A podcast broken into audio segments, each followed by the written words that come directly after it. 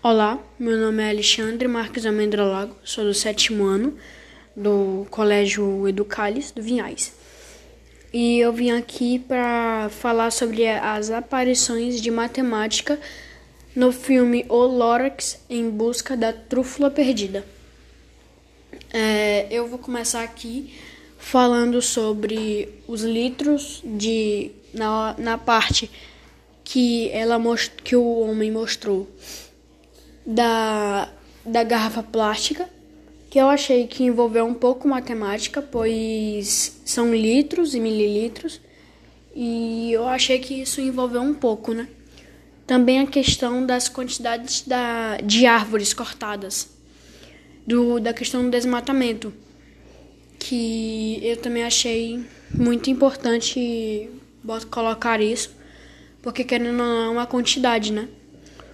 E uma outra hora também do filme foi quando ele tinha que atravessar, o menino de, de moto, ele tinha que atravessar de uma parte da ponte a outra. Ele colocou um barril de óleo e uma tábua, só que ele não calculou a distância e a velocidade da moto para ultrapassar o penhasco. Ele não calculou corretamente, então ele caiu para, o fundo do poço. Só que ele conseguiu se recompor.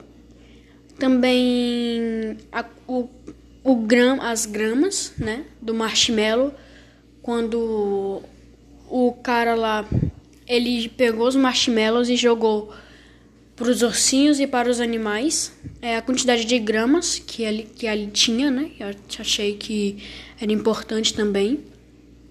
E os, a, os quilômetros que, ele, que o menino percorreu para chegar naquele no homem que contava a história para ele. Lá era certos quilômetros, né? Também a primeira árvore que foi cortada, eles utilizaram pedras para cobrir ela.